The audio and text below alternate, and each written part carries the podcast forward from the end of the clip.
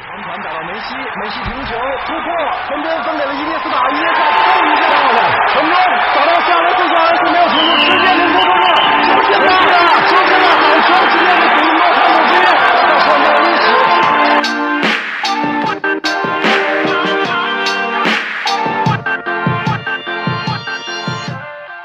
九秒五八百米极限速度，零点五秒三分绝杀出手，十六公里九十分钟跑动距离，四大满贯成就最高荣誉。伤病隐退，汗水眼泪，拼搏奋进，荣耀胜利，梦想创造奇迹。奇迹发生在这里，这里是巅峰体育。颠高不畏险，望断前路，峰回不惧转，行绝天涯，体无千姿，欲化百味。亲爱的听众朋友们，大家好，这里是每周三下午五点三十分准时与您相约的巅峰体育，我是播音大锤，我是播音百周。首先为您播报体育简讯。NBA 方面，灰熊主场迎战四连胜的猛龙，这是两队本赛季的首次交锋。康利继续因伤缺阵。比赛开始后，灰熊在小加索尔的带领下占据场上的主动，在次节一度将领先扩大到十七分。德罗赞和伊巴卡联手为球队缩小分差，猛龙落后五分进入中场休息。下半场，猛龙不断迫近比分，到了末节，灰熊进攻停滞，洛瑞和德罗赞帮助猛龙逐渐控制场上的局势。最终，猛龙以一百一十六比一百零七逆转灰熊，迎来五连胜。夏洛特黄蜂主场迎战芝加哥公牛，两队上一次交手，公牛在主场险胜黄蜂。黄蜂上场惨败勇士，球队不仅遭遇球员伤病，教练也因个人健康问题暂离球队。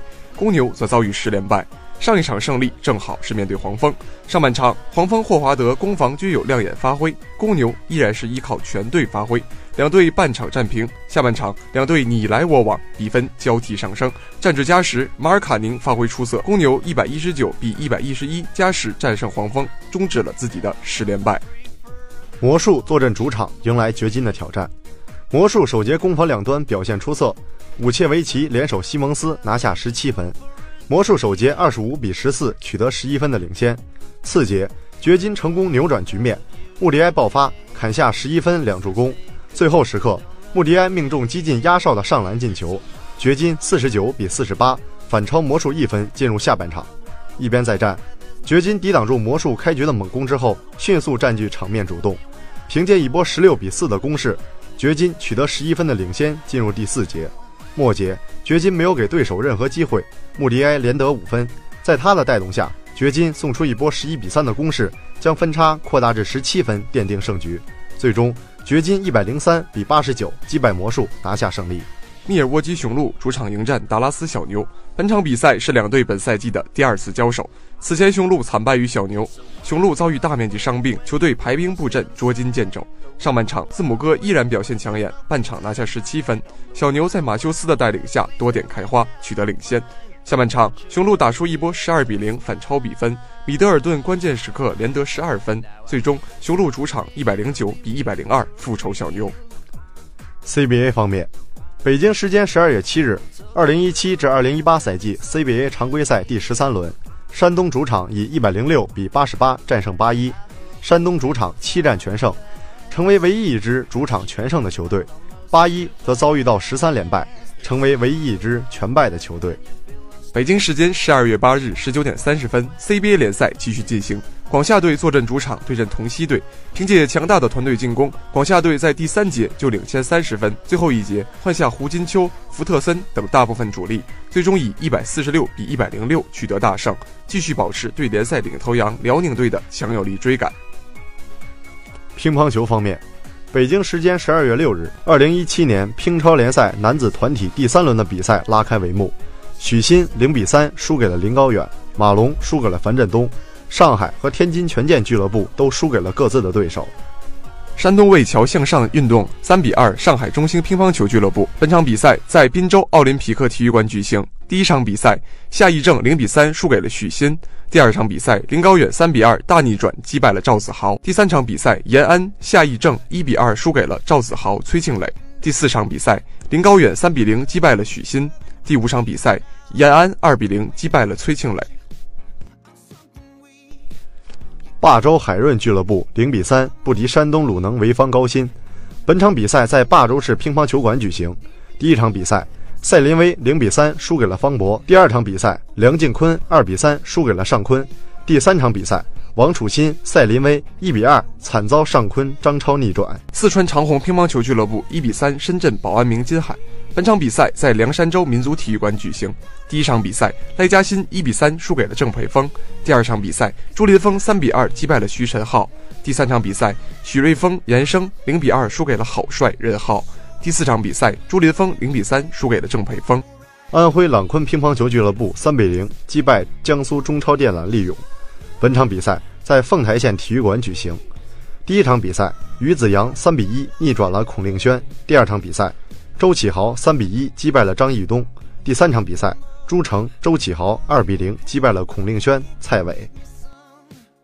足球方面，北京时间十二月九日十五点三十分，二零一七男足东亚杯迎来首轮争夺。在日本东京体育场，中国队在揭幕战中以二比二战平卫冕冠军韩国队。上半时，韦世豪闪击破门，随后金信玉和李在成连进两球，被韩国队反超比分。一边再战，于大宝头槌建功，最终比分也被定格为二比二。中国队下轮将挑战东道主日本队。十二月七日凌晨三点四十五分，二零一七至二零一八赛季欧洲足球冠军联赛小组赛第六轮迎来一场焦点之战。在 H 组中，卫冕冠军皇家马德里坐镇主场迎战德甲劲旅多特蒙德。C 罗和马约拉尔各入一球，皇马两球领先，却被奥巴梅扬梅开二度扳平。最终，卢卡斯巴斯克斯打进绝杀球，皇马三比二击败多特蒙德。最终以小组第二晋级欧冠淘汰赛，多特蒙德将出战欧联杯。北京时间十二月七日凌晨三点四十五分，乌克兰当地时间六日二十一点四十五分，二零一七至一八赛季欧冠第六比赛日 F 组一场焦点战展开争夺。曼城客场一比二不敌顿涅茨克矿工，伯纳德和伊斯梅利先后进球，阿圭罗扳回一城。曼城本赛季不败金身告破，矿工利亚那不勒斯获得小组第二出线。北京时间十二月八日二时，克罗地亚当地时间七日十九时，欧联杯小组赛 D 组开始最后一轮较量。提前锁定头名的 AC 米兰客场零比二负于里耶卡，终结本届欧联杯不败战绩。加图索上任以来一平一负，整场比赛 AC 米兰没有一次射正。扎尼拉托和替补出场的福特完成一队首秀。再现高光时刻重返激情赛场，下面为您回顾精彩的体育比赛。死神降临。杜兰特独撑勇士，连送死亡封盖定江山。北京时间十二月九日，缺少库里的勇士艰难击败活塞，杜兰特独撑大局，全场砍下三十六分、十个篮板、七次助攻，外加五次封盖，几乎以一己之力将活塞击败。由于库里继续缺席，杜兰特担负起了勇士进攻核心的重任。他在第一节刚刚开场就跳投命中，而后杜兰特奋力冲击内线，制造犯规。并在篮下施展漂亮脚步，打中一个小勾手。本节还有三分四十六秒时，杜兰特外线甩出追身三分，应声入网。第一节比赛他就砍下了九分，为自己今天出色的发挥打下了良好的基础。第二节比赛，杜兰特出手非常慎重，他一直到本节还有六分三十多秒时才第一次出手。而后他选择跳步上篮突破命中，又连续两次中距离命中。除了得分之外，杜兰特在今天也积极地为队友传球，并且屡次杀到内线争抢篮板。他在这一节抢到一个前场篮板，造成了勇士二次进攻打中。第三节，杜兰特开始在外线予取予求，他连续两次投中三分，其标志性的干拔中距离命中率也非常高。在比赛还有三分五十五秒时，杜兰特一直支援着勇士的外线进攻，他已经砍下二十五分、八篮板和五次助攻，数据极为全面。暂停回来后，杜兰特依旧不急于进攻，他在最后一秒送出漂亮助攻，帮助伊戈达拉命中压哨三分。在活塞队第四节追分最迅猛的时候，杜兰特临危受命再次上阵，结果他一上场就造成了托利弗的三分线外犯规，杜兰特三罚全中，再度将比分拉开。而之后，杜兰特又稳稳命中两分，帮助勇士将比分差距扩大到了七分。而在活塞连追四分后，托利弗又获得空位三分的机会，但杜兰特飞身一个漂亮的大帽加反击暴扣，活塞回来之后，杜兰特又把对手的突破盖下，这连续的两次盖帽，基本确定了比赛的胜负。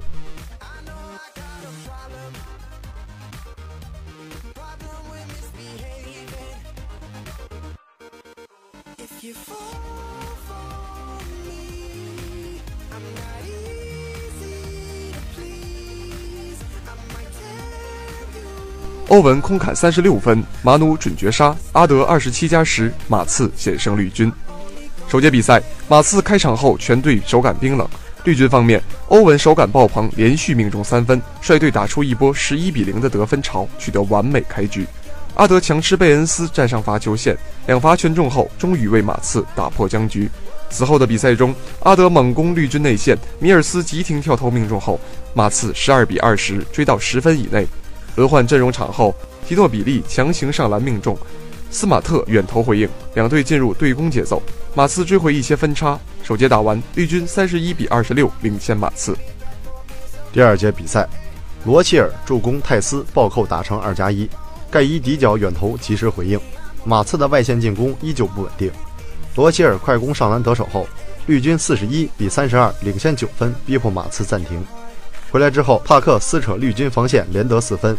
马刺掀起反扑的势头，绿军换回首发后，塔图姆三分命中，丹尼格林马上回敬一个，欧文连投带罚直落四分，阿德也同样连得四分，分差在五分左右徘徊。进入最后一分钟，阿德三分命中，帮助马刺追到两分。半场结束前，马努压哨三分命中，马刺反超一分。半场战罢，马刺五十六比五十五反超绿军。一边再战，双方进入拉锯战。马刺一直保持着微弱的领先优势。绿军方面，欧文的进攻势头减缓，霍福德直到本节后半段才命中第一球。马刺方面保持着不错的整体进攻，首发和替补都有所贡献，一直延续着进攻火力。本节末段，马刺突然遭遇得分荒，绿军抓住机会连续打成，欧文的上篮帮助绿军反超。杰伦·布朗虐筐扩大领先，关键时刻加索尔中投命中稳住局势。三节打完，绿军八十二比七十七反超马刺五分。末节比赛，贝尔坦斯命中三分，还和米尔斯相继造成杀伤，马刺打出一波七比零，再次夺回领先。塔图姆强杀内线得手，打破绿军得分荒，但加索尔的内线防守压住了绿军的进攻。关键时刻还是欧文一人连得五分，打停马刺。回来之后。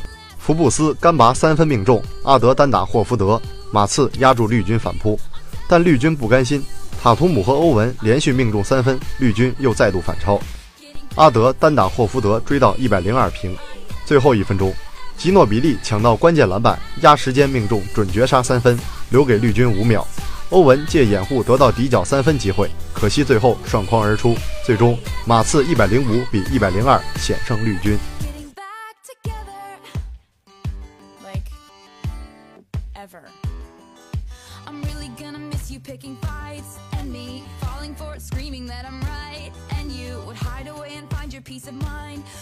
男足东亚杯，韦世豪与大宝破门，中国首战二比二韩国。本届东亚杯，中国队主帅里皮大量启用年轻球员，二十三人名单中包含了六名二十三岁以下球员，而这六名 U 二三球员在首战韩国的比赛中全部首发亮相。东亚杯创办于二零零三年，韩国队三次夺冠，是夺冠次数最多的球队。中国队也有两次夺魁经历。值得一提的是，七年前中国队正是在日本东京以三比零完胜韩国队，终结了三十二年国际 A 级赛事不胜对手的魔咒。而那场胜利也为中国队在东亚杯的第二次问鼎奠定了基础。中国队开场阶段攻势十分猛烈，第八分钟，杨立瑜右路输送低平传中球，于大宝前点一漏，韦世豪迎球低射破门，中国队一比零领先。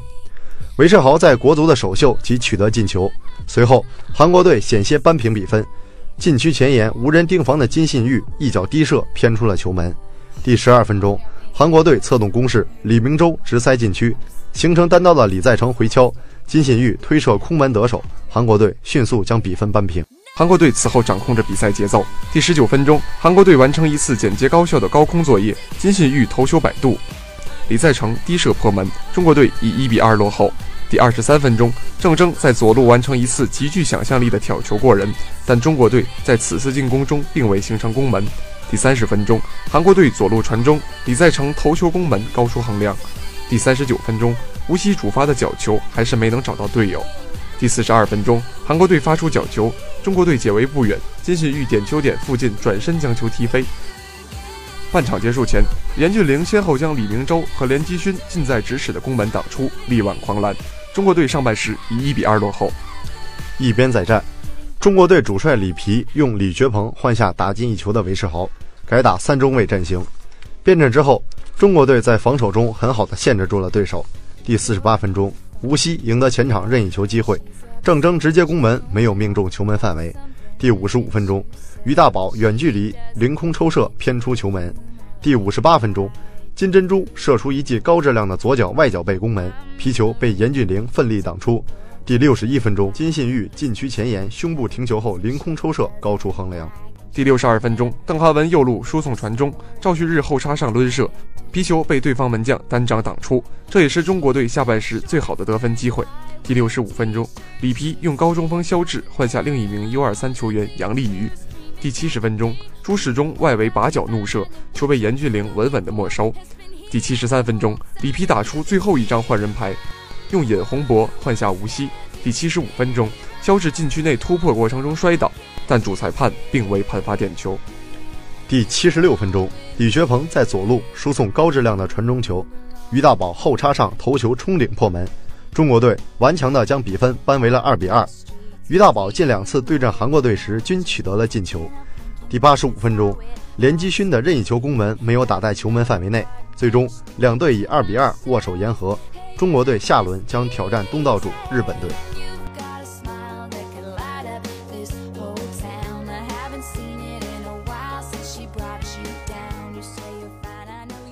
聚焦体育世界，解读体育新闻。以下是体育深度解读。里皮。只有中国觉得 U23 年轻，宣布于大宝队长是失误。北京时间十二月九日，东亚杯足球赛男足第一场比赛，中国队以二比二逼平韩国队，拿到了东亚杯的第一分。在今年三月的中韩之战中，就是于大宝的进球帮助中国队一比零取胜。这一次，于大宝再度确保球队不败。对于这场比赛国足的表现，里皮说：“首先，我想强调，就是足球是一个严肃的话题，体能是基础。”我想说一下比赛的背景。中超十一月三日就结束了，国脚有一个十五天的假期，而韩国队的联赛结束比我们晚，他们的足协杯决赛在十一月下旬才结束。我说这些就是想强调，足球比赛中体能的重要性是比赛的基础。我们有六人缺席了上一次的集训，除了韦世豪参加了足协杯决赛，他们之前都在放假。抛开体能的话题，他们的表现都可圈可点。接下来，他们都还要参加明年一月的 U22 亚洲杯，我对他们的表现充满信心。本场比赛，里皮一下子派出了六名 U23 队员首发。里皮说：“我觉得可能只有在中国才会觉得 U23 是年轻队员，而我认为，十八岁以下的才是年轻队员。我希望这些队员能够在比赛中锻炼自己，这样才能在后面的比赛中扛起大旗。”对于比赛过程，里皮说。下半场，我们在技战术方面做出来调整，将阵型改为了三五二，增强了防守。同时，我们派上了肖智，利用他的头球和冲击力，这就是我们在下半场表现不错，并且取得进球的原因。韩国队九号的身材摆在那里，他的头球是无解的。下半场，我们换成了三后卫，加强了第二点的保护，这就是我们对他们的限制。或许这就是他在下半场的表现不如上半场的原因。谈到于大宝再次对韩国队进球，里皮说：“对于于大宝，我一直很期待。他在俱乐部因为伤病没有打得很多，但在国家队，我很满意他的表现。他连续两场在对阵韩国队的比赛中取得进球，我觉得这并不是偶然。”谈到队长的话题，赛前里皮曾说队长是于大宝。但在比赛中，赵旭日带上了队长袖标。里皮说：“首先，赛前发布会宣布于大宝是队长，这是我个人的失误，因为赵旭日才是代表国家队出场次数最多的球员。按照这个来排，赵旭日理所当然是队长。”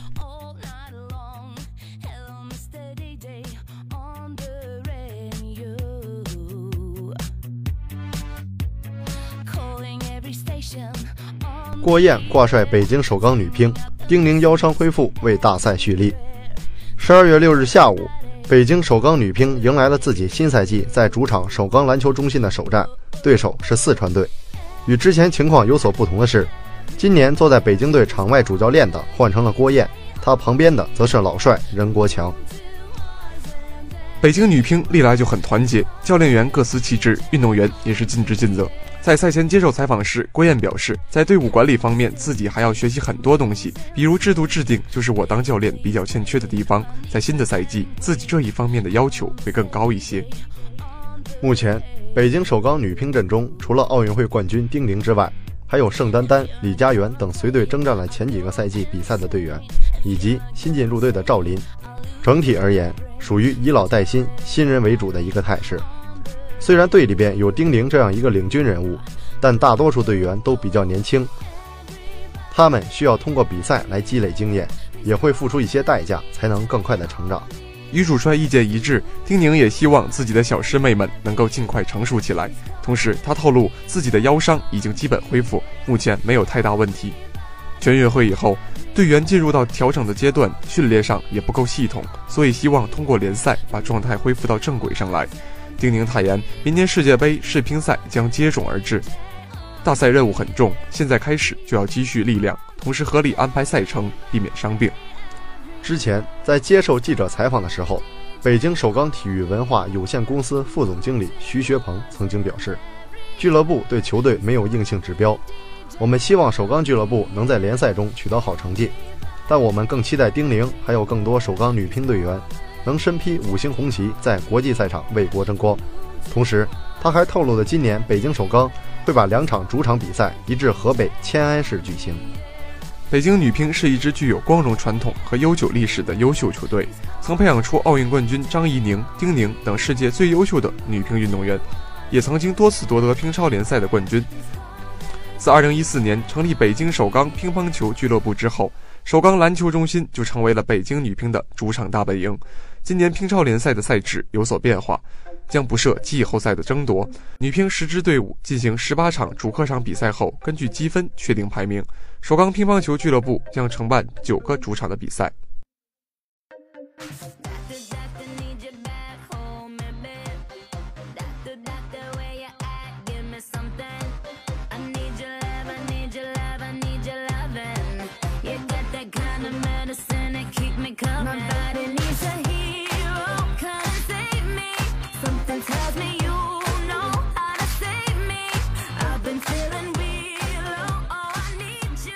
女排世锦赛分组，郎平遭欧洲围剿，日本可能无障碍出线。北京时间十二月七日，二零一八年女排世锦赛分组抽签仪式在东京举行。由郎平挂帅的中国女排被分在 B 组，与意大利、土耳其、保加利亚、加拿大和古巴竞争出现名额，堪称死亡之组。反观东道主日本，除荷兰与德国具备挑战性外，由于阿根廷、喀麦隆和墨西哥太过于难，有望躺赢出线。C 组，特立尼达和多巴哥晋级无望，美国、俄罗斯、韩国、泰国和阿塞拜疆需要面对五选四的局面。据国际排联刚刚结束的女排世锦赛分组抽签仪式，东道主日本队自动占据 A 组第一顺位，其他七支种子队依据八月的最新世界排名，包括中国、美国、塞尔维亚、巴西、俄罗斯、意大利与荷兰。按照蛇形排列，均分到四个小组中，其余十六支参赛球队则是通过抽签确定各组归属。同时，欧洲诸强中四支球队原则上不会被分在同一小组。另据赛程安排，女排世锦赛于二零一八年九月二十九日至十月四日进行第一阶段角逐，参赛二十四强被分在四个小组，竞争前四出线名额。A 组在横滨体育馆举行，是由日本、荷兰、阿根廷、德国、喀麦隆和墨西哥构成。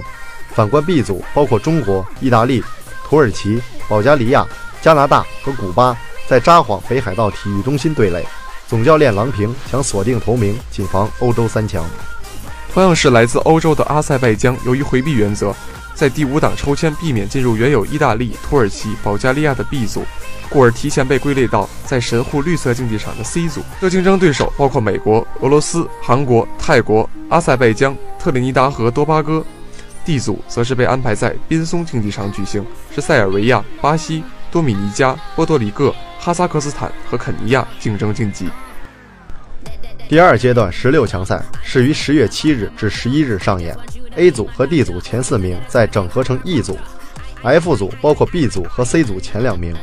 复赛 E 组和 F 组在于名古屋大厅和大阪中央体育馆进行单循环赛。不过，第一阶段对手将不再交锋，由此产生的 E 组和 F 组前三名直接晋级六强。第三阶段六强赛是在十月十四日至十六日展开，E 组和 F 组头名领衔两个小组。第二和第三名再通过抽签敲定，而后经过单循环产生四强席位。中国女排倘若晋级半决赛和决赛，将会在十月十九至二十日冲击冠亚季军。回看小组赛分组，由郎平挂帅的中国女排无疑是被抽签在死亡之组。意大利是二零零二年世锦赛冠军，土耳其是朱婷效力的豪门瓦基弗银行所在地，保加利亚在欧锦赛险些掀翻俄罗斯，并且淘汰土耳其，令人刮目相看。加拿大有著名球星帕万坐镇，即便是今不如昔的古巴也有崛起趋势。不过，中国女排想要出线无忧。东道主日本队所在的 A 组可谓是注水明显，联手荷兰与德国锁定四强的三席板上钉钉。阿根廷对比于南喀麦隆和墨西哥胜算更大。不过，由于综合实力最弱而被戏称“水漫金山”。虽然 C 组美国、俄罗斯、韩国和泰国世界排名占优。但阿塞拜疆坐拥重炮拉希莫娃有望扮演黑马，在欧锦赛挺进四强更是秒杀俄罗斯和意大利，剔除特立尼达和多巴哥的五选四局面，形势严峻。D 组塞尔维亚、巴西和多米尼加有望搭档晋级，波多黎各、哈萨克斯坦和肯尼亚通过三选一竞争另外一席。中国女排晋级十六强复赛的对手，无论美国和俄罗斯，以及韩国和泰国或者阿塞拜疆，都是不可小觑的竞争对手。考虑到后续四强赛复杂性、半决赛和冠亚季军战残酷性，中国女排想要实现世界杯、奥运会、大冠军杯和世锦赛的四连冠霸业，必须做好前期的针对性集训。转眼间，本期的巅峰体育就要与您说再见了。感谢编辑严泉，感谢导播无名小卒，欢迎大家继续收听我们在网易云、喜马拉雅、蜻蜓 FM 的节目。更多最新体育资讯，更多深度体育解读，尽在巅峰体育。我们下期节目不见不散。